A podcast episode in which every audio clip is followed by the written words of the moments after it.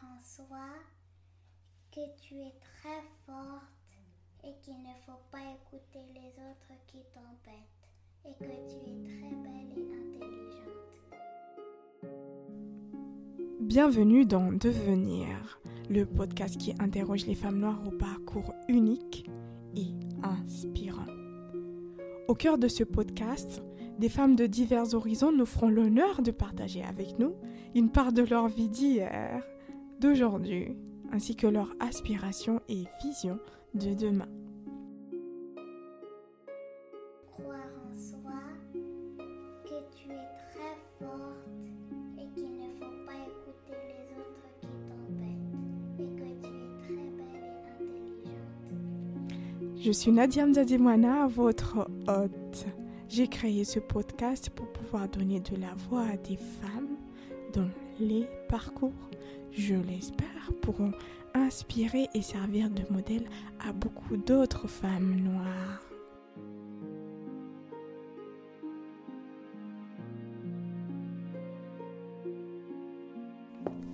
La première fois que j'ai entendu parler des fibromes utérins, c'était avec ma sœur. Six jours par mois, elle est clouée au lit, prise d'assaut par des douleurs abominables. Il lui est alors difficile de manger ou de faire quoi que ce soit. Elle n'est pas la seule à vivre cette expérience du non-dit. De manière générale, on ne parle pas de règles. Chez nous, on les appelle des incoudis. Comprenez par là de la saleté. Qui a envie d'entendre parler de saleté? Personne. C'est ainsi que des milliers et des milliers de femmes continuent de souffrir en silence. Zuleha va à contre-courant de ces dictats de la société. Elle parle des règles, de ces règles. Elle nous invite avec bienveillance à revivre avec elle son cheminement de femme maîtresse de son corps, même dans l'adversité. Elle nous parle avec candeur de son déni de la maladie et de son parcours vers l'acceptation et comment elle compose désormais avec ses fibromes utérins. À travers cet épisode, elle souhaite éviter que d'autres femmes aient à passer par ce à quoi elle a dû traverser pour survivre. Allez, place à ma conversation avec Zuleha. Bonne écoute. Merci euh, Zuleha d'être là. C'est un réel plaisir pour moi de te recevoir sur le podcast. Est-ce que pour commencer, tu peux s'il te plaît te présenter? Euh, merci Nadia. Tout d'abord, euh, je te remercie aussi de m'avoir euh, accueilli euh, dans ton podcast. Mon nom c'est Zuleha et euh, aujourd'hui je suis là pour parler euh, des fibromes utérins. Des fibromes utérins. Est-ce que, s'il te plaît, tu peux, avec tes propres mots, nous donner, enfin, c'est quoi les fibromes utérins, s'il te plaît? Alors, euh, les fibromes, on les appelle aussi les myomes. Ce sont des tissus, euh, ce sont des tissus qui se développent et euh, à l'intérieur de l'utérus. Ils peuvent être à, plusieurs endroits. Ce sont des tissus bénin- bénins. C'est un, Mhm. des fois c'est bénin, comme des fois ça peut progresser et devenir malin aussi ou cancéreux. Donc, euh, et en, en général, c'est bénin. Et donc, ce sont des tissus qui sont là, qui se développent euh, dans l'utérus, qui peuvent être euh, microscopiques, Mm. Euh, voire euh, les gens ne se doutent même pas, mais ils peuvent aussi grossir et arriver à, un- à une taille euh, même d'un bébé. Donc, euh, tu peux même avoir l'air d'avoir d'être enceinte sans être enceinte. Cette maladie, je la connais de loin. Ma sœur euh, en est victime. Et d'après une étude euh, très sérieuse, 30 à 50% des femmes en âge de procréer en sont porteurs. Et il semblerait qu'une femme noire sur trois en est victime. Et pourtant, dans mon quotidien, je, je n'entends presque jamais parler de cette maladie. Comment tu, expliques euh, le mystère qui entoure euh, les fibromes utérins? Alors, euh, comme je l'ai dit précédemment, les fibromes utérins, ce sont des tumeurs bénignes. Donc, elles sont là. Des fois, elles sont microscopiques et des fois, elles peuvent avoir une, une taille gigantesque, si on peut dire ça. Et cela dépend des symptômes. Donc, déjà, il faut savoir qu'il y a parmi les symptômes de, des fibromes utérins, Il y a les, euh, les longues euh, périodes de menstruation, c'est-à-dire, euh, on va dire peut-être, au lieu de faire cinq jours de, de menstruation, tu vas faire 8, 9, des règles qui sont abondantes, très abondantes. Mm. Il y, a, il y a aussi les, les, les crampes pendant les règles. Et sans, je ne vais pas tout citer les symptômes maintenant, mais c'est juste pour expliquer qu'en fait, ce sont des symptômes euh, dont plusieurs personnes souffrent euh, de ça pendant les règles. Et donc, on a normalisé. Déjà, ça, c'est un des facteurs qui fait que les gens banalisent. Parce qu'ils se disent, on grandit, on se dit, oh, en fait, ça, c'est normal. C'est normal euh, d'avoir des règles super abondantes parce qu'on a, c'est normal d'avoir des crampes pendant les règles. Alors que c'est pas du tout normal. Mm. Ça, c'est la première chose. Mais avant d'arriver à là, parmi les causes, parmi les facteurs, les, les risques factoriels, ça? Oui. euh, qui, qui favorisent qui favorise la prolifération de ces, de ces tumeurs, ben, il y a, à, part euh, toute femme euh, qui est en, âge de reproduire, a une chance de développer ça, euh, de développer ces tumeurs-là pendant sa vie. Mm. Mais en effet, euh, comme tu l'as dit, les femmes noires ont plus de chances de développer ces tumeurs que les femmes blanches. Et parmi les, facteurs, les risques facteurs, comme, comme je l'ai dit, il y a la race, ça a été démontré. Voilà, la race. Donc, les femmes noires ont plus de chances de développer les, les fibromes que les femmes blanches.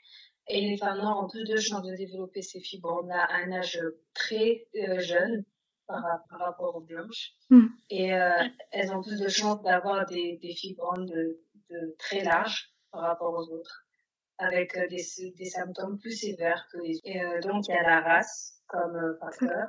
Hmm. Il y a aussi la prédisposition génétique. C'est héréditaire, on va dire. Hmm. Donc, par exemple, euh, si dans une famille, vous avez une sœur, tu as une sœur ou tu as une maman, ta maman, une tante qui avait euh, le fibrome, donc euh, il se peut que toi aussi tu le développes. Mmh. D'accord. Et juste avant, j'avais juste une question. Comment tu expliques le fait que les, les femmes noires, plus spécifiquement, ont cette capacité, je sais même pas si c'est une capacité, en tout cas, ils ont cette possibilité de euh, développer plus la maladie que les autres euh, femmes. On a des informations par rapport à ça? Oui, euh, en fait, il y a, en général, les causes des, des fibromes jusqu'à aujourd'hui n'ont pas été déterminées. Donc, même quand tu vas voir le médecin, il va, il va te dire ce que je, il, elle va te dire ce que je viens de te dire. Hmm. Mais ils vont te raconter en général. C'est quoi? Ils savent même pas en fait l'origine, la vraie origine euh, des fibres. Ils vont juste te, te donner des faits, des faits pardon, et euh, te donner les, les, les facteurs qui, qui, qui, poussent à, avoir euh, une prédisposition à développer ces, ces tumeurs. Mais pour ma part, avec les petites recherches que j'ai faites, d'ailleurs j'invite toutes les femmes, même les hommes, à, à, s'informer sur ce sujet ben, y a, moi, je pense qu'il y a aussi euh, la façon dont on mange, prédisposition génétique. On est plus, euh, les, femmes euh, noires ont, ont, des déficiences, ont, certaines vitamines qui sont très importantes et qui, quand elles sont pas assez, elles, peuvent faciliter cette maladie, comme la vitamine D la, la vitamine B12 qui, qui, est très importante pour les, les cellules euh, du sang. Donc, euh, plusieurs facteurs. Mais euh, il n'y a pas vraiment, a pas vraiment une évidence qui montre que voilà, les femmes noires, elles ont plus de chances de développer ça par rapport aux autres à, cause de telle, telle, telle. C'est pas cité. Hmm. Il y a plusieurs facteurs. aussi l'hygiène alimentaire comme je l'ai dit, l'hygiène alimentaire. Euh, par exemple, les femmes noires, euh, en tout cas euh, en Amérique, je mm. prends l'exemple de l'Amérique, les Afro-Américains ont une hygiène alimentaire très pauvre, très très pauvre et déplorable. Et il y a, il y a l'obésité, il y a, il, y a, il y a, aussi les facteurs socio-économiques, même si c'est pas directement relié. Mm. qui, qui causent le stress et la, dépression, qui sont aussi des, des facteurs qui, qui, qui, qui, alimentent les tumeurs. Donc, il y a, comme je l'ai dit, il y a vraiment beaucoup de facteurs à prendre en considération. On ne peut pas cibler. Mm. On ne peut pas cibler exactement pourquoi les femmes euh, noires ont plus de chances de développer des tumeurs par rapport aux femmes blanches. D'accord. Donc, comme je, je vous dis, il y a la race, il y a l'hérédité, il y a aussi euh, le fait de ne pas avoir d'enfants. Il faut savoir que dans notre société maintenant, euh, les femmes prennent plus de temps de se marier. Et, euh, et donc ça aussi, c'est un facteur hmm. qui, qu'on a plus de temps de développer ces, ces tumeurs-là. À part cela, il y a aussi avoir les règles à un très jeune âge, l'obésité et, comme j'ai dit, le, la déficience en vitamine D, euh, l'hygiène alimentaire. Donc, par exemple, il y a des gens qui mangent beaucoup de viande rouge, ça aussi c'est un facteur. Euh, la consommation d'alcool. Et euh, voilà, ça c'est aussi des facteurs qui peuvent mener à, qui peuvent alimenter les chances de d'avoir la maladie.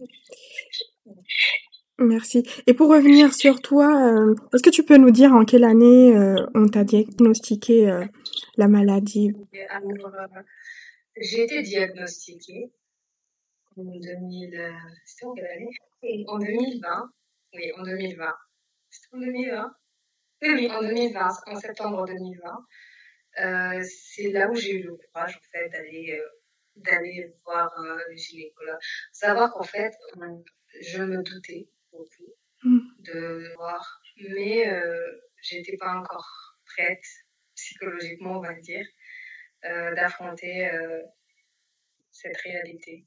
Ce qui est très bête, parce qu'en fait, c'était plus animé par la peur que qu'autre chose. Mm. Voilà, donc c'était en septembre 2020. Mm. T'avais peur de quoi, exactement? Euh, J'avais, on va dire que je n'étais pas prête à, à, affronter ce qui vient avec. Euh, j'ai commencé par, dans, ma propre expérience, par exemple, j'ai commencé à avoir des règles super abondantes. Je ne me rappelle pas quand. Euh, je pense que c'était vers, vraiment vers 2017 que ça a vraiment commencé à être euh, super abondant. Et, euh, et comme je l'ai dit, on n'a pas vraiment euh, on, on, nous a toujours dit, en fait, c'était normal pour moi, c'était normal d'avoir des règles super abondantes. Euh, bon, j'avais pas des crampes, forcément, mm. mais j'avais des règles super abondantes. Et, euh, et comme j'entendais plusieurs euh, euh, de, de, mes collègues qui, qui, se plaignaient de la même chose, en fait, on, on se dit peut-être c'est normal. Tu l'as, normalisé. Exactement. Mm. Exactement. Le fait de, mais avec les années, je me suis rendu compte que voilà, ma santé se détériorait à une vitesse, euh, à un tel point qu'en fait, je me suis dit, mais en fait, vraiment, il y a quelque chose qui ne va pas, il faut que. Mm. Je suis allée, pour te dire, en fait, je suis allée voir le gynécologue, mais parce que je n'en pouvais plus physiquement, j'étais euh, KO, on va dire. On, on, va revenir un peu plus tard sur euh, les, les, les, effets en fait de la maladie sur ton corps, mais euh, tout à l'heure tu as soulevé un point euh, qui me paraît important, et d'ailleurs euh, c'est le même point que l'association Fibrome France. en fait, ils, ils, ont fait le lien entre fibrome et précocité, précocité menstruelle. Est-ce que euh, dans ton expérience personnelle, est-ce que tu as eu euh, bah, du coup des règles plus jeunes qui expliqueraient aujourd'hui euh, pourquoi tu as développé cette maladie? Oui, en effet. J'ai eu, dans, j'ai eu des règles très jeunes. vers, j'avais 10 ans demi quand j'ai eu mes, mes premières règles. Et j'étais une gamine et je dit avec ça, mais bon, après, c'est, en fait, on se rend même pas, on sait même pas c'est quoi vraiment les, les règles. Mm. J'étais très jeune. Et, euh, on va dire quoi? Il y a aussi le facteur, euh, héréditaire. Parce que dans ma famille, il y a ça aussi. Mm. Donc, euh, parce que ces deux facteurs ont pu jouer euh, sur le fait que, voilà, j'ai, j'ai, j'ai, j'ai développé cette tumeur. Mm. Tu, disais tout à l'heure que finalement, tu as été voir le médecin que plus tard, hein, quand tu as commencé à, à voir ton état se détériorer. Qu'est-ce que justement cette maladie a changé dans ton quotidien? Qu'est-ce que tu as dû euh, abandonner, euh, ne plus faire pour pouvoir vivre avec la maladie, t'adapter à cette maladie? Alors, euh, ce qui m'a le plus dérangé dans la maladie, ce sont les symptômes. On n'a pas tous ces symptômes. On n'a pas tous les mêmes symptômes. Euh, chaque corps réagit différemment. Donc, pour moi, c'était le symptôme le plus, euh, le plus obvious. Ok, là, obvious, ça veut dire quoi en français? Évident ou qui se manifestait plus? Ok. oui, Uh-huh. c'était euh, la, la perte de sang abondante pendant les règles Mm. et euh, qui m'a mené à avoir euh, une anémie, Mm. euh, une anémie vite transformée en anémie sévère. Et donc, et, et aussi, euh, excusez-moi ceux qui m'ont éc- écouté ça, mais bon après je dois, je dois dire la vérité quand ça se passe. Euh, il y a le passage des caillots sanguins pendant la aussi. Ça c'est quelque chose qui m'a beaucoup, beaucoup, beaucoup dérangé. C'était vraiment inconfortable. Et, euh, et donc, euh, en général, Mm. c'était la fatigue. Donc, il y avait plein de choses que j'ai dû arrêter, comme euh, faire le sport, parce que j'avais pas du tout l'énergie. Pendant les règles, je ne sortais pas. Je devais rester chez moi pour éviter euh, toute catastrophe dehors. Et aussi les, la, la fatigue physique, c'était vraiment les, les maux de tête, euh, la fatigue mentale, le- les- la dépression qui vient avec. Mm. Parce qu'en fait, il y a, on a beaucoup de soucis. On a beaucoup de soucis en se demandant qu'est-ce qui se passe, pourquoi je suis comme ça? Et aussi, et, et ces soucis-là, ils, ils aident pas, ils Mm. rajoutent encore. le- C'est un, vraiment un cercle vicieux. Mm. Et mentalement et physiquement, j'étais euh, KO, je ne pouvais plus. Et, euh, et, et, et, et comme je suis aussi quelqu'un de très têtu, on va dire, parce que je me, je, même, même avec euh, de ces problèmes-là, Mm.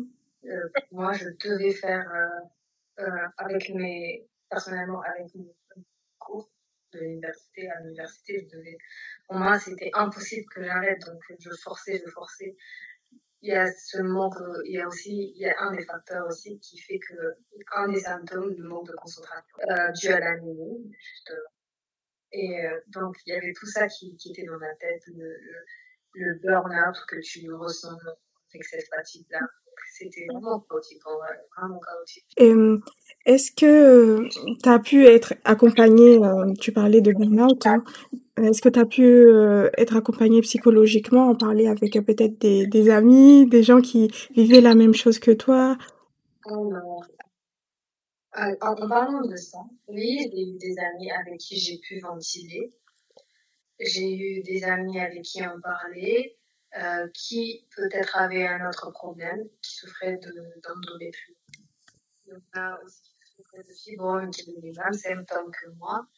Et en fait, tu- on ventile, c'est tout. Après, euh, t'as pas vraiment... En fait, tu te sens pas seul, mais pas plus que ça. Il n'y a pas, y a pas, enfin voilà, il a pas plus que ça. et J'ai pas reçu de, de support, de support, de soutien, pardon, de soutien psychologique ou autre.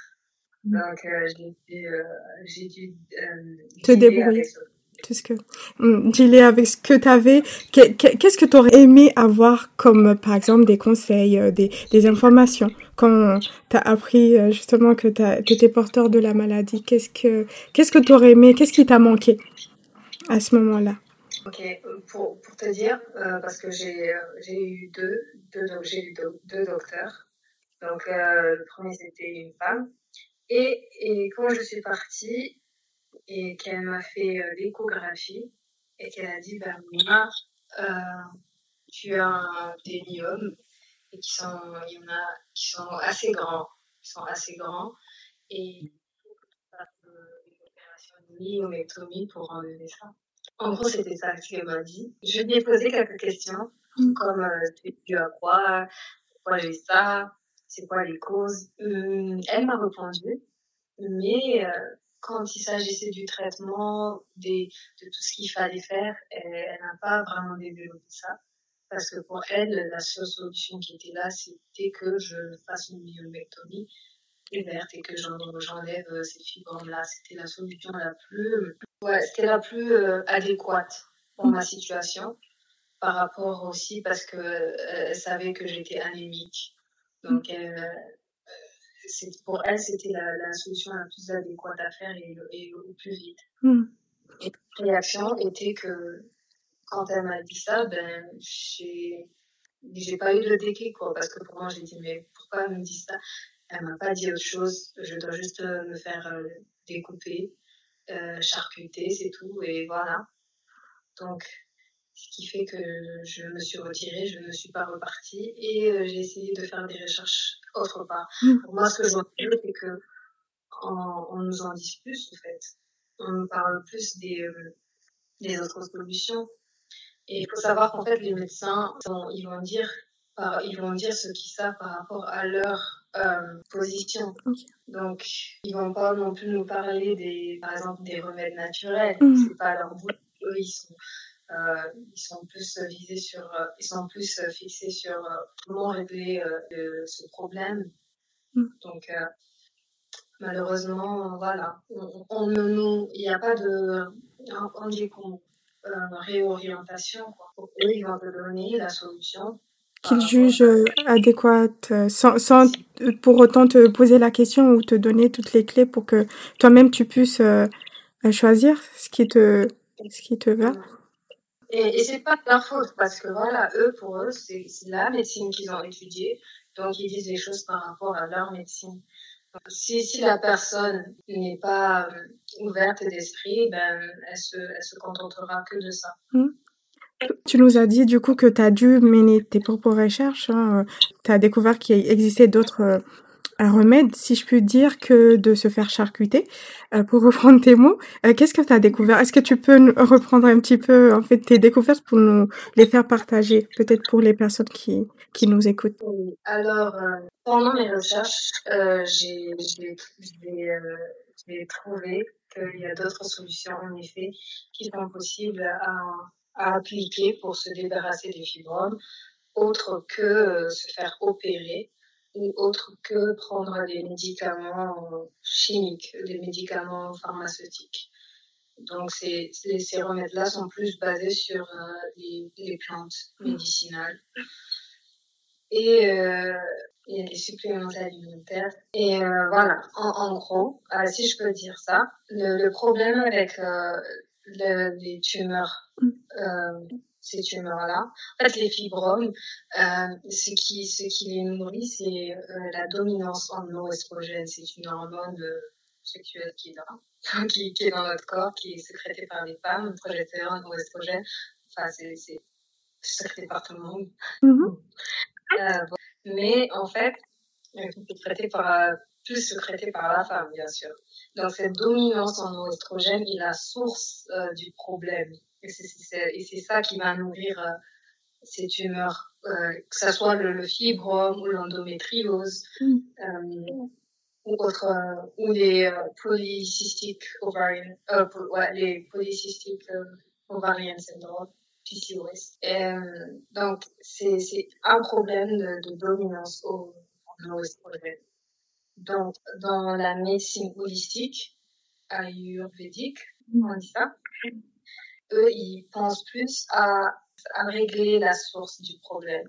Parce que dans, dans, dans la médecine western, ils vont te proposer, par exemple, des, des pilules contraceptives. Mm. Par exemple, pour euh, diminuer les saignements, euh, etc.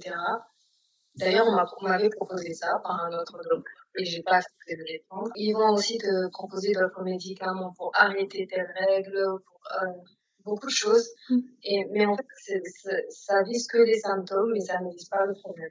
Donc, la médecine holistique, elle, elle va plus euh, viser le, la source du problème, qui est de régler d'abord euh, le, le, balance. L'objectif numéro un, c'est de d'équilibrer les hormones au niveau du corps. Il propose plusieurs you know, uh, solutions par exemple, euh, comment on appelle ça?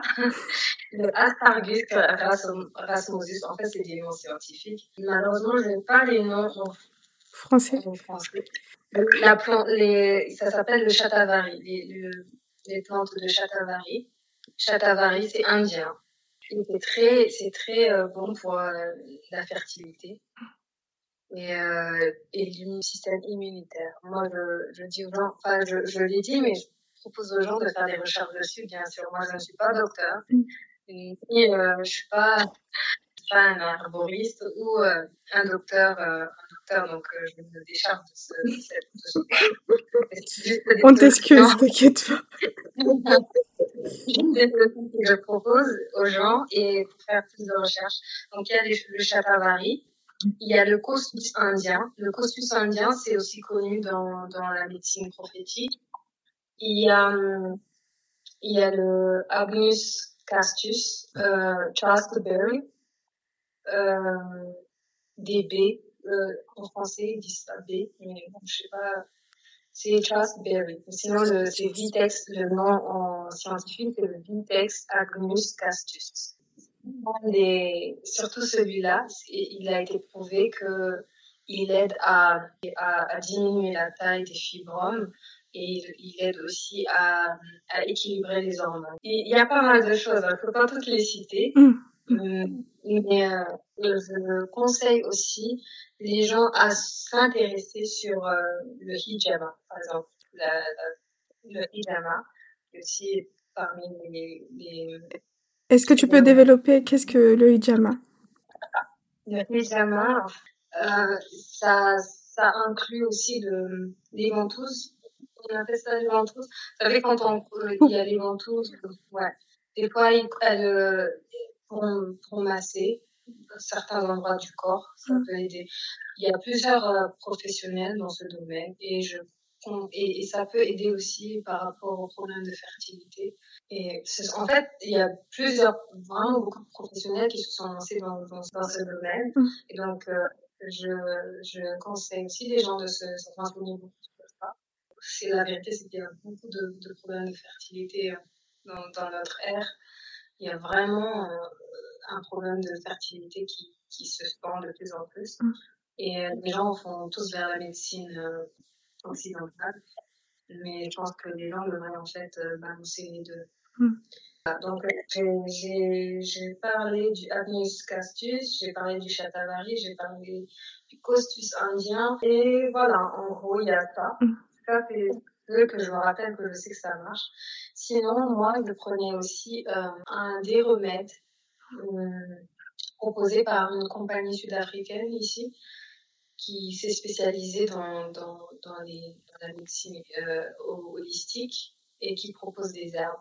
Euh, par contre, je ne peux pas dire ce qui contient dans les herbes, mais c'est une compagnie certifiée, légale. Ils ont proposé des pilules, euh, des pilules pour aider pendant les règles, qui vont aider avec les caillots sanguins. Ils ont proposé des gouttes qui vont nettoyer l'utérus ils ont proposé des herbes pour euh, le steaming. Euh, on appelle ça. euh, comment on appelle ça? La vapeur. Ok, j'allais demander à Google. Comme on dit en comorien, ouvriria. Oui. Voilà. Mais c'est pas pour tout le corps, c'est juste pour euh, les appareils, génitales. D'accord, ok c'est de prendre ces, euh, ils, vont, ils vont donner la dose et proposer de mettre euh, deux, trois euh, cuillères de, à table, de table. Cuillère à soupe. À soupe, oui, je crois, c'est ça dit comme ça. cuillère à soupe dans de l'eau chaude. Vous laissez le reposer 5-10 minutes et puis vous vous mettez dessus et vous laissez la vapeur à, à nettoyer l'intérieur. Ça facilite que pendant les prochaines règles de, la contra les contractions utérines vraiment euh, you know, euh, aider à se débarrasser de tous les résidus qui sont à l'intérieur. Ça aussi. Mais malheureusement, comme je l'ai dit, euh, je ne l'ai pas encore dit, pardon. mais malheureusement, ça dépend des cas. Mm. Euh, en parlant pour mon cas, j'étais à une étape très avancée malheureusement. On, va en parler un peu plus tard, mais tout d'abord j'avais une petite question parce que tu parlais des, des remèdes naturels euh, qui sont pourtant euh, mis de côté par nos sociétés qui tendent à se, occidentaliser. Je crois que ça se dit comme ça. Euh, donc, je voulais avoir ton regard par rapport à ça. Pourquoi, dans nos sociétés africaines, on tend plus à des, des remèdes chimiques, hein, les médicaments, etc., plutôt que de nous fier à nos remèdes de grand-mère naturels, comme euh, ce qui a toujours été fait euh, avant nous? Je voudrais juste avoir ton avis par rapport à cela. Alors, mon avis sur cette question, euh, je dirais que, de un, il y a, il y a l'effet de la colonisation, où on nous a appris que voilà, tout ce qui est de chez nous n'est pas bien mais tout ce qui vient de l'Occident, c'est super bien. Donc, on a ça dans la tête déjà. De, vous verrez même avec la consommation, que ça soit, euh, que ça soit euh, acheter des vêtements, euh, des chaussures, euh, à manger, on préfère tous acheter tout ce qui est occidental et euh, par rapport à tout ce qui est local. Mm. Déjà, il y a ça. Et, et, et le, le fait que les remèdes naturels, ce sont, ça prend du temps ça prend, ça prend du temps, il faut de la patience et de la persévérance quand tu, quand tu vas dans, quand tu prends cette décision de te lancer de, dedans. Mm. Et en fait, ces, ces remèdes-là vont marcher dans, à la base dans un, tu, tu as un objectif à long terme. Par contre, euh, les, les médicaments pharmaceutiques, ce sont des médicaments qui, qui fonctionnent plus vite. Tu as un mal de tête, tu prends un doliprane, tu as un mal de tête, tu prends un paracétamol, ça part direct au lieu d'aller, par exemple, boire du jus de raisin, de raisin qui va prendre peut-être une heure, deux heures, peut-être qu'il va pour après pour euh, enlever les maux de tête. Mm. Donc tout le monde va aller pour la solution la plus facile. Et mais le problème c'est que ces médicaments-là, ils éradiquent que les symptômes, pas forcément la maladie. Et toujours il y a des effets secondaires. Et il y a aussi un des autres euh, facteurs que je dirais, c'est que euh, malheureusement, même dans nos remèdes naturels, on n'a pas, malheureusement, en fait, ceux qui sont dedans, ils n'ont pas pu, euh, je parle, je parle pas forcément de tous, mais en général, ils n'ont pas pu euh, donner des dosages, te donner et te dire, ah, tu vas prendre les, les graines de Sauda, de, des graines de Niger, tu vas boire ça, mais ils vont pas te dire, en fait, combien de grammes. Tu peux prendre beaucoup ou, moins et ça aussi ça peut affecter ton, traitement. Donc il y a aussi ce manque de d'expertise peut-être de ouais d'expertise dans le domaine n'encourage pas les gens à aller vers ce genre de, de remède. D'accord. Ok. Et donc tu, tu voulais nous dire tout à l'heure que toi malheureusement tu n'as pas pu euh, expérimenter ces remèdes parce que on, on, va le dire, tu t'es réveillé un peu plus tard. Donc, est-ce que tu, est-ce que tu peux expliquer un petit peu ce qui s'est passé euh, euh, pour ton cas, s'il te plaît? Comme je disais, j'avais commencé ces, ce traitement-là. Personnellement, j'ai eu, des différences, j'ai remarqué des différences qui étaient positives, mais c'était pas assez par rapport à, mon urgence euh, dans, le, dans mon cas. Donc, comme euh, mes, fibres, je ne vais pas encore répéter comme je disais, mes fibres avaient déjà atteint une, très grande taille, assez dangereuse. Donc, ces traitements-là n'avaient pas l'effet désiré parce que j'étais déjà arrivée à un point de non-retour. Mmh. Et, et c'est euh, plus par rapport au, au, à l'un des symptômes que j'ai cité, l'anémie, parce que j'avais atteint une anémie sévère. Donc, euh, c'était urgent en fait. Mmh, c'était une urgence euh, pour que tu te fasses euh, opérer. D'accord. Oui. Mmh. Et tu as pris la décision, on va dire directement Est-ce que tu as hésité Enfin, est-ce que la, décision de te faire opérer a, été évidente pour toi? Non. Alors, avec le premier docteur, mmh. ce n'était pas du tout évident, vu que j'ai essayé autre chose. Et c'était avec euh, le deuxième que j'ai pris cette décision. Et euh, parce que voilà, c'était soit la vie ou la mort. Mm. Et je voulais pas. En fait, l'instinct te dit non, bah, en fait, il est temps que tu, tu, tu acceptes l'aide de l'aide, quoi. Donc, euh, c'était après avoir vu le deuxième. En fait, ce qui s'est passé, c'est que comme je me sentais de plus en plus faible, de plus en plus très faible, je dois dire, j'ai décidé d'aller faire un test d'hémoglobine, d'aller voir un docteur pour voir la taille de, de mes fibromes. Mm. Je suis allée voir un généraliste, il m'a fait une échographie et il m'a dit, euh, sont très... je lui ai montré euh, la première Il a comparé avec la deuxième et il a dit, ils, ont, ils ont augmenté de taille encore. Et euh, donc, il m'a il m'a ausculté. On dit ça? Oui, je crois, ausculté. Et il a, vu, en fait, euh, j'étais, il a vu que j'étais très pâle. Et il a dit, mais ça se voit que tu n'as plus du sang. Donc, il m'a proposé de faire un test d'hémoglobine. Je suis partie faire le test et j'ai eu les résultats. Et avec le résultat, il m'a dit, ben, écoute, tu as trois choix. Soit tu fais, euh, déjà, tu dois te faire transfuser du sang parce que tu n'as pas du tout de sang. Euh, et donc, il m'a proposé trois choix. C'est entre faire l'opération, la myomectomie, rester avec le fibrome hmm. ou, euh, ou faire l'hystérectomie. C'était un peu, en fait, c'était, il l'a dit comme ça. C'était choquant pour moi parce qu'en fait, je me suis dit, oh merde. Hystérectomie. Quand il me parle, il m'a expliqué, bon, hystérectomie, pourquoi? Euh, tu, as, tu es encore très jeune? Donc, euh, l'hystérectomie n'est pas une option. Mhm. Parce que tu pas encore euh, d'enfant, surtout si la personne a envie d'en avoir. Donc, euh, soit tu restes avec. Donc, le rester avec, ça, ça mène à la mort. Ou bien tu fais la myomectomie et euh, tu enlèves ça et tu te fais transfuser. En gros, tu n'avais pas le choix. Voilà, j'avais pas vraiment le choix. Je pouvais pas faire mes chichis. Et donc, euh, c'est là on est parti voir euh, un autre gynécologue. Et euh, le gynécologue, quand, quand je lui ai présenté les tests d'hémoglobine, il était vraiment, vraiment choqué. il était vraiment choqué parce qu'il se disait, je ne sais même pas comment. Il a dit, comment je fais pour être encore debout? Avec euh, tes résultats. Je comprends pas comment tu fais pour être encore debout, parce que là, tu es vraiment arrivé, arrivé à la ligne rouge. Je peux pas aller plus que ça. Mm. Et je devais, euh, d'après lui, devais carrément immédiatement me faire transfuser. Mm. Donc, en fait, j'ai pas eu vraiment le choix, en fait. C'était pas, je décide de faire l'opération. C'était, je dois faire l'opération.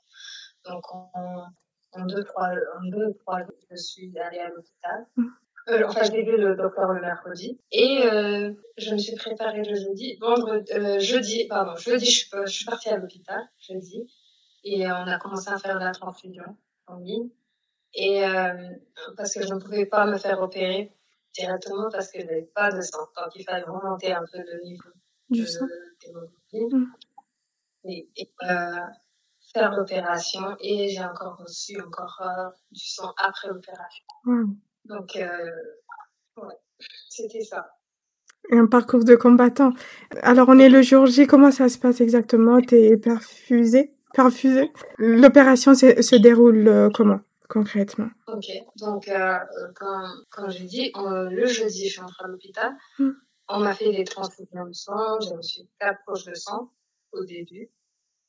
Le lendemain, l'opération s'est faite vers 14 heures. Donc, tu ne manges pas depuis euh, à 10 heures. Mmh. À partir de 10 heures, tu ne rien. Jusqu'à l'heure de l'opération, tu n'as pas le droit de manger. je suis partie euh, dans le bloc opératoire.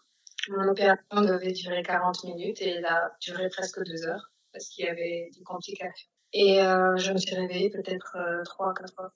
Euh, Dieu merci, je suis tombée sur un docteur très très compréhensible et gentil et qui écoute, oh mon Dieu, un mmh. docteur qui écoute Mm. Il te, en fait, il rassure, il te précipite pas. Tu peux, tu peux ventiler avec lui, je peux dire tout ce que tu veux. Il va être là, il va t'écouter. Mm. Et puis après, parce que voilà, entre, dans, dans l'opération, j'avais deux choix, entre le, la parascopie, la, la parascopie et euh, la myomectomie ouverte. La parascopie, pour les personnes qui ne savent pas ce que c'est, euh, est-ce que tu peux détailler, s'il te plaît Encore une fois, je ne suis pas docteur, hein. mais la parascopie, c'est euh, l'opération, elle se déroule d'une façon moins invasive.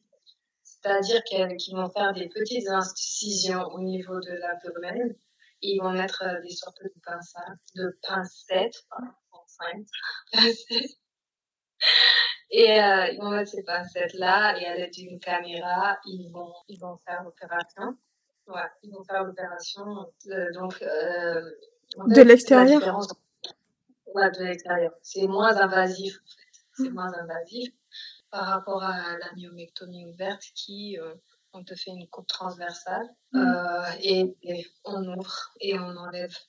Comme une césarienne. Voilà, c'est exactement ça. C'est comme une césarienne. J'imagine que tu as les mêmes, euh, disons, euh, effets en fait que qu'une personne qui accouche normalement, qui à la place, elle, la personne a un enfant et toi, as, tu sors avec des, des fibromes. La seule différence, c'est que j'ai pas d'enfant. Mmh. et, et m'occupe de moi-même. Et comment ça se passe ton retour euh, chez toi? Comment tu psychologiquement, physiquement?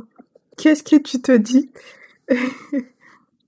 Alors, il euh, faut savoir, l'opération, euh, elle fait peur au début. Elle fait peur, et je pense que c'est normal d'avoir peur.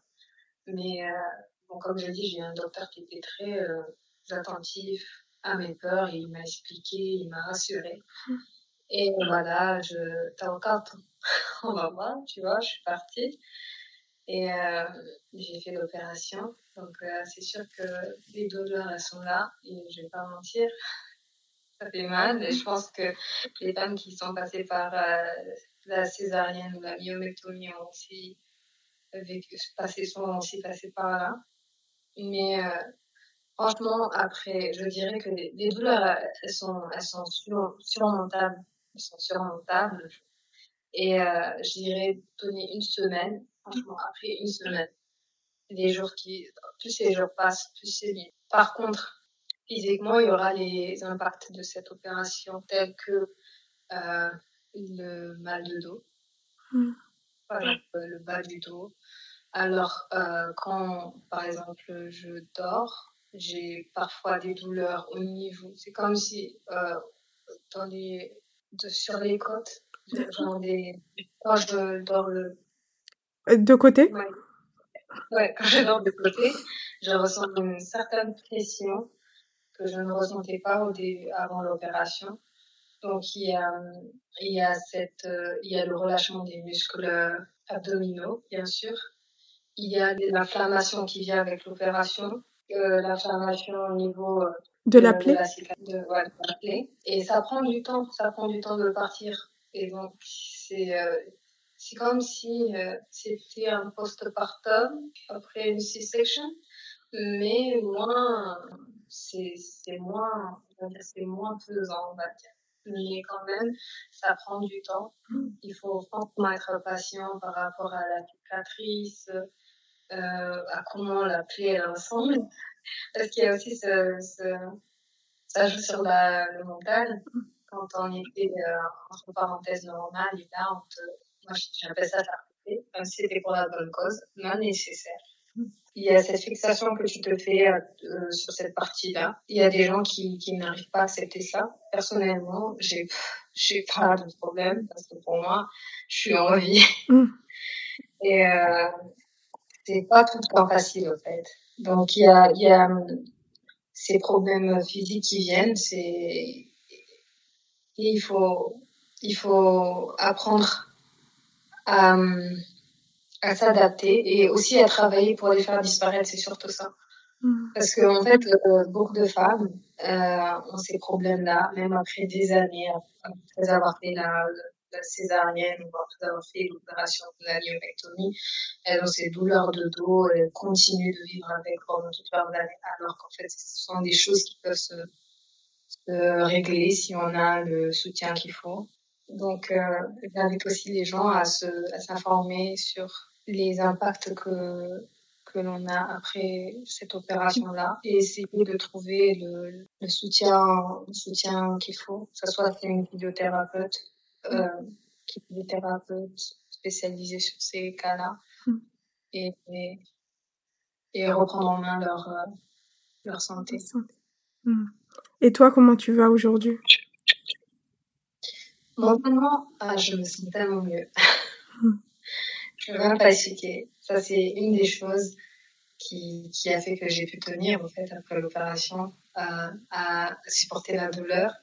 C'est que mentalement, c'est comme si c'était vraiment, littéralement, si je donne une illustration, mm. c'est comme quand il y a les, les nuages euh, gris, mm. et puis après, le, ciel est bleu, les nuages sont plus là, le soleil c'était vraiment ça pour moi. Je me sentais vraiment légère, beaucoup plus légère. Et ça m'a fait du bien, vraiment du bien. C'est comme si c'était tout un poids, un, un poids de moins sur moi. Donc, euh, notamment, ça m'a vraiment, fait du bien. De, je ne regrette pas mm. d'avoir fait, euh, d'être passé par là, parce que par rapport au début, je me sens vraiment vivante. Ah bah c'est tant mieux, tant mieux. Et physiquement, tu as pu récupérer tes capacités physiques euh, datant Ah, ça va prendre du temps et, euh, parce que il faut un minimum de six mois pour que la plaie guérisse euh, complètement. Mm. Parce qu'il y a une différence entre la plaie extérieure et celle qui est interne. Ça prend du, du temps. Au maximum, on va dire un an, c'est plus safe. C'est, c'est là où tu es sûr qu'en fait, là, c'est bon. Mm. Mais euh, physiquement, ça dépend de la personne hein. mm. euh, par rapport à comment elle réagit à une opération. Moi, personnellement, euh, après euh, quatre semaines, je, je me sentais bien, je pouvais faire des trucs, mais toujours avec euh, attention. Mm. Parce qu'il il faut éviter de, de finir avec une hernie incis, incisionnale. Mm. Et parce que ça, c'est des cas qui arrivent. Il y a beaucoup de femmes euh, qui après ont eu des opérations comme la césarienne qui, qui ont fini par développer des hernies parce qu'elles n'ont pas fait attention, parce qu'elles ont fait des trucs super lourds. Mm. Ça, c'est des choses à, à se renseigner dessus et à faire euh, en sorte de d'éviter de faire des trucs, euh, des mouvements trop brusques. Parce que tu peux te sentir bien, je me sens bien physiquement, mais par exemple, quand j'essaie de des fois des fois j'oublie j'ai envie de courir pour faire un truc vite fait et je sens à l'intérieur que ça va pas c'est pas encore te rappelle que c'est pas le moment voilà. Mais euh, grosso modo je suis je me sens vraiment bien. À part ces comme je vais expliquer les petits mots les mots de dos. Je sens encore que ma sangle abdominale a besoin de j'ai besoin encore de travailler sur ça et euh, muscler le, le, les abdos. Les pas les abdos, pas les abdos. Vraiment, c'est, c'est pas pour l'esthétique, c'est vraiment pour retrouver cet équilibre-là de ton corps, de la sangle abdominale, pour euh, justement éliminer les maux de dos euh, qui viennent, euh, la sciatique et tout ce qui vient avec ces, ces histoires-là.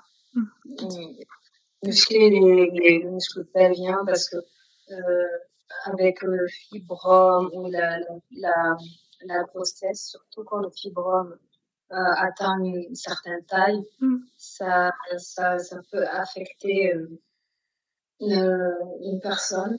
C'est comme la grossesse, il y a des femmes qui, qui même après avoir accouché ont des problèmes de retention nerfs, par exemple. C'est un des problèmes qui peuvent venir avec le fibrome. Mm. Donc, euh, cette partie-là va aussi aider à récupérer le contrôle sur ces, ces petits problèmes-là. En fait.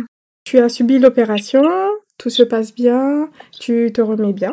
Est-ce que l'opération, du coup, te permet de te débarrasser définitivement des, des problèmes liés au fibrome. Euh, Malheureusement, euh, l'opération, euh, la myomectomie n'est pas une solution sur le long terme parce que même après avoir enlevé les fibromes, des fois déjà il y a des petits qui sont là, qui, qui des fois ils peuvent pas enlever parce que à trop couper euh, en fait parce qu'à chaque fois qu'ils enlèvent euh, le, le fibromyome ils doivent euh, quand même couper une partie de, de l'utérus. Donc quand ils sont plusieurs comme ça des fois ils peuvent pas en couper parce que ça peut mener à l'hystérectomie. Quand une fois qu'ils ont coupé partout partout et qu'ils n'arrivent plus en fait à, à tisser euh, le à l'utérus, ils sont obligés d'enlever parce que tu peux faire une hémorragie. Mmh. Et donc, les, les, les petits résidus qui restent se développent avec le temps et on est obligé de refaire des opérations par la suite? Oui, il y en a qui refont le- la même opération après quelques années, il y en a qui la refont après un an ou deux ans, ça dépend de, de- du corps de, de la personne. Est-ce qu'elle a changé de, de, de- de- d'hygiène de vie? Est-ce qu'elle a changé sa façon de manger, sa façon de, faire Parce que quand, il y a ces petits fibromes qui sont là et qu'elle continue à vivre la, la même façon qu'elle faisait, euh, ça peut revenir en masse. Donc c'est pas une solution sur le long terme. Donc c'est là où il faut revenir, euh, il faut combiner en fait les, les et la mé- médecine occidentale et euh, ayurvédique, holistique, qui propose euh, justement le d'équilibrer les hormones et euh, d'éliminer cette dominance de nos estrogènes Mm. sur le long terme. Et là, au moins, tu es sûr que tu vas prévenir euh, cette prolifération de, de tumeurs. Mmh. D'accord. Est-ce qu'il y a d'autres pratiques à adopter? Il y a l'hystérectomie. Ça, ça tu es sûr qu'il n'y aura pas de fibrome parce qu'on enlève carrément l'utérus. Pour, euh, je pense que pour les femmes qui sont arrivées à un certain âge, vers la cinquantaine ou, ou plus, euh, elles ont pas envie d'avoir d'enfants ou peut-être elles sont arrivées à la ménopause. Il y en a qui, qui décident d'enlever parce que c'est plus simple. Mm. Elles ont plus, après ça, elles ont plus à se, Souci. à se confier. Voilà. Sinon, euh, de l'autre côté, c'est vraiment, comme je l'ai dit, développer une hygiène alimentaire euh, adéquate par rapport à, à, ton, à ton statut. Mm. Et euh, faire du sport, ça c'est vraiment conseillé parce que toute hormone est faite à partir de la graisse. Donc, Mm. quand tu as un excès de surpoids, quand tu as été en obésité, tu auras plus de, de, d'hormones qui sont pas nécessairement euh, nécessaires. Ça, d'accord. Mmh. Donc, il y a le sport.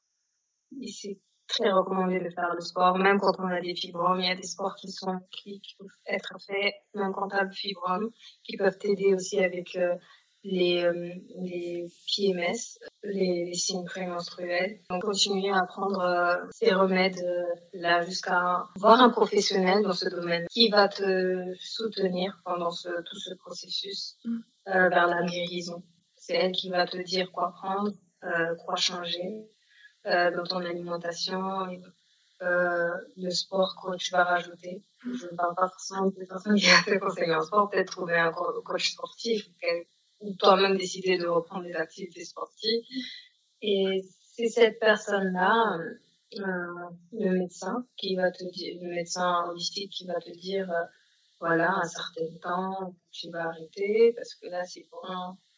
Euh, parce que toujours, normalement, tu devrais faire des analyses qui vont montrer est-ce que les hormones sont revenues, re- revenues à la, à la normale. C'est pour ça que j'ai dit qu'il faut combiner un peu des deux, quoi. Mmh. Donc, c'est pas une solution vite, c'est un changement de mode Oui. bon, par rapport à ta situation. Il y avait un point que je voulais qu'on aborde ensemble, celui de la place de l'aidant. Euh, le père, la mère, sœur, frère, enfant, conjoint. Que- quelle place occuper dans l'univers de, de la femme, de la fille qui vit avec euh, du maladie, que ça soit fibrome, endométriose, etc. Je voudrais avoir ton avis sur la question. C'est une question très intéressante. Parce que, euh, comme j'avais expliqué, c'est, c'est, ce sont des, des maladies qui sont pas connues, pas connues, donc les gens ne sont pas forcément, ils, sont- ils, ils comprennent pas forcément en fait ce que la personne euh, expérience pendant cette maladie. C'est surtout quand ces personnes-là ne sont pas au courant de, de quoi elle, elle, elle va à travers, c'est là où c'est un peu difficile parce que peut-être ils vont te voir super fatiguée, ils vont dire mais elle là, pas elle est fatiguée comme ça. Elle veut rien faire. Elle peut rien faire. Pas.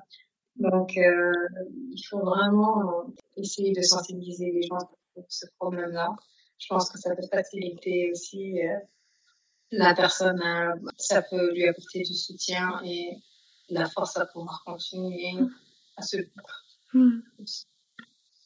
Il y a aussi le support mental par exemple. C'est très important. C'est très important. Et voilà. D'accord. Zuleha, euh, pourquoi tu as voulu nous partager ton histoire aujourd'hui? Euh, Alors, cette question, elle est euh, très évidente pour moi. Parce que, en fait, j'ai pas envie que, pour celles qui sont déjà passées par là, et qui sont, qui, se sont en sorties, euh, et celles qui peuvent passer par là, j'ai pas envie qu'elles fassent les mêmes erreurs que moi, par exemple. Et j'ai envie, je, je, je, je partage cette histoire-là pour que les gens, en fait, ils, ça, ils sachent à quoi s'attendre, ils sachent euh, où, où chercher. Je pense que ceux qui vont écouter euh, ce, ce, podcast, au moins, ils auront une idée de comment ça se passe, euh, ou chercher des informations qui peut-être euh, ne seront pas accessibles pour elles pendant ce, à ce moment-là. Elles à quoi s'attendre après une opération. Elles auront plus d'informations sur, ce, sur cette maladie. Donc, c'est quelque chose que j'avais pas, que j'ai dû me débrouiller ici et là pour avoir. Et pour moi, c'est très important parce que c'est pas quelque chose à vivre. C'est pas quelque chose à vivre. C'est vraiment, je souhaite pour personne, en fait. Il y a pire, hein. mais, mais pas facile. Et, et pour l'endométriose aussi, c'est sûrement pas facile. Mais euh, je pense que les gens devraient plus parler pour que pour que les gens aient plus d'informations et sachent comment comment se prendre des, des actions pour prévenir ce genre de maladie, arriver à un stade où elles n'ont plus le choix que d'aller passer sous l'opération alors qu'en fait, si elle savait c'est faisable, peut-être qu'elle aurait pu avoir une, elle aurait pu avoir euh, une chance de traiter ça autrement, au lieu de passer par mm. le, les solutions extrêmes. Mm. Et euh, que dirais-tu à ton toit de 2017 euh, la, la, toi de 2021, je crois qu'on est en 2021.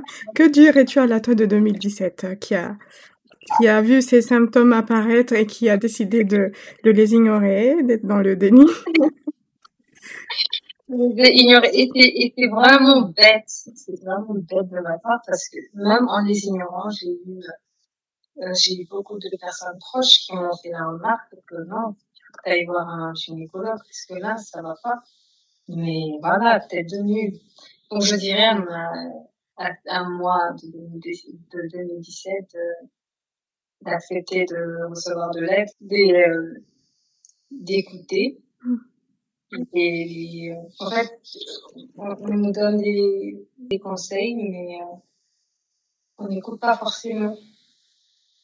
On nous propose de l'aide, mais on, la refuse sans savoir. Donc, il faut savoir euh, accepter l'aide et écouter les conseils, même s'ils nous plaisent pas, ça, même si ça sonne pas bien. Mm. Mais c'est le, essayer quand même d'aller parce que si tu fais une chose au début et que ça fonctionne pas, si tu la refais, ça va pas, ça va pas fonctionner, il faut changer. Donc, euh, si on veut un résultat différent, il faut changer la manière d'agir, tout simplement. Comment voilà. Mm. Bien sûr. J'aurais aimé avoir fait ça parce que je n'aurais pas arrivé à, à, à, la solution extrême que j'ai eue. Peut-être que je, j'aurais pu changer beaucoup de choses. Et, euh, et donc euh, voilà. Mais ça, on apprend. Euh, personnellement, je suis pas contre les erreurs. je pense que on a beaucoup, on a besoin de faire des erreurs pour comprendre certaines choses. Mm. C'est sûr, c'est sûr. Et on dit pas erreur, mais on dit expérience. voilà, expérience. Voilà. Euh, Qu'est-ce qu'on peut te souhaiter pour euh, la suite? ben, Qu'est-ce qu'on peut souhaiter pour la suite ben, Il y a tellement de choses. tu peux les lister. Allez. Il y a tellement de choses, tu sais, quand on était un zombie et qu'on reprend vie, et qu'il y a tellement de choses que tu dis, ah, j'aurais pu réaliser tellement de choses. Et ben, euh, j'aimerais qu'on d'entreprendre vers le futur, d'évoluer, de, de devenir cette personne que j'ai toujours voulu être. C'est une très très belle réponse. bah, je te le souhaite. Et euh, je tenais réellement à te remercier pour euh, le temps que tu m'as consacré, ta patience.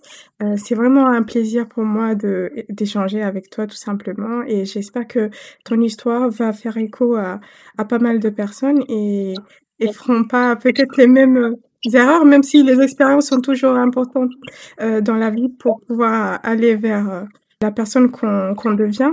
Mais voilà. En tout cas, merci pour tout. Merci à de m'avoir invité euh, sur ton podcast. C'était vraiment un plaisir euh, d'y participer. C'était un grand honneur et euh, j'espère vraiment que ce que j'ai partagé ce soir va aider d'autres personnes. C'est pas toutes les expériences qu'il faut qu'il faut expérimenter. tu déconseilles celle-ci. voilà, il y a des choses qu'on peut éviter. Et donc voilà, ça fait partie des choses à éviter. Euh, voilà, j'invite vraiment les gens à se, que ce soit homme ou femme, à se, à se renseigner plus sur ce genre de maladie. Et justement, euh, c'est pas seulement une histoire de fibrome, ça concerne aussi les hommes. Euh, toute, question de fertilité, euh, ça touche et les hommes et les femmes.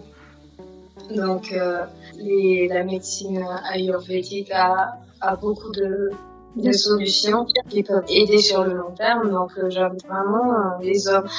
Et, même si on n'a pas de symptômes, il ne faut pas attendre à avoir les symptômes. Il faut vraiment essayer d'adapter un mode de vie, à, prendre certaines plantes, à prendre certains thés qui sont qui sont bénéfiques pour la santé sur le long terme qui, voilà, qui auront un impact positif sur le long terme. C'est plus un mode de vie qu'autre chose. Mm. Nous arrivons au bout de l'épisode qui, je l'espère, a pu vous éclairer sur cette maladie de l'ombre, du silence. J'espère que le témoignage de Zuléa a pu aider plus d'une. C'est le vœu par lequel il appelle. N'hésitez pas à la contacter sur son Instagram at Zuleha pour prolonger la discussion ou tout simplement pour manifester votre soutien. Merci encore à Zuléa pour euh, ce moment privilégié que tu as voulu nous accorder afin de parler de ces souffrances quasi taboues pour nombre de femmes. Quant à nous, on se retrouve dans 15 jours pour d'autres récits de femmes d'exception. D'ici là, portez-vous bien.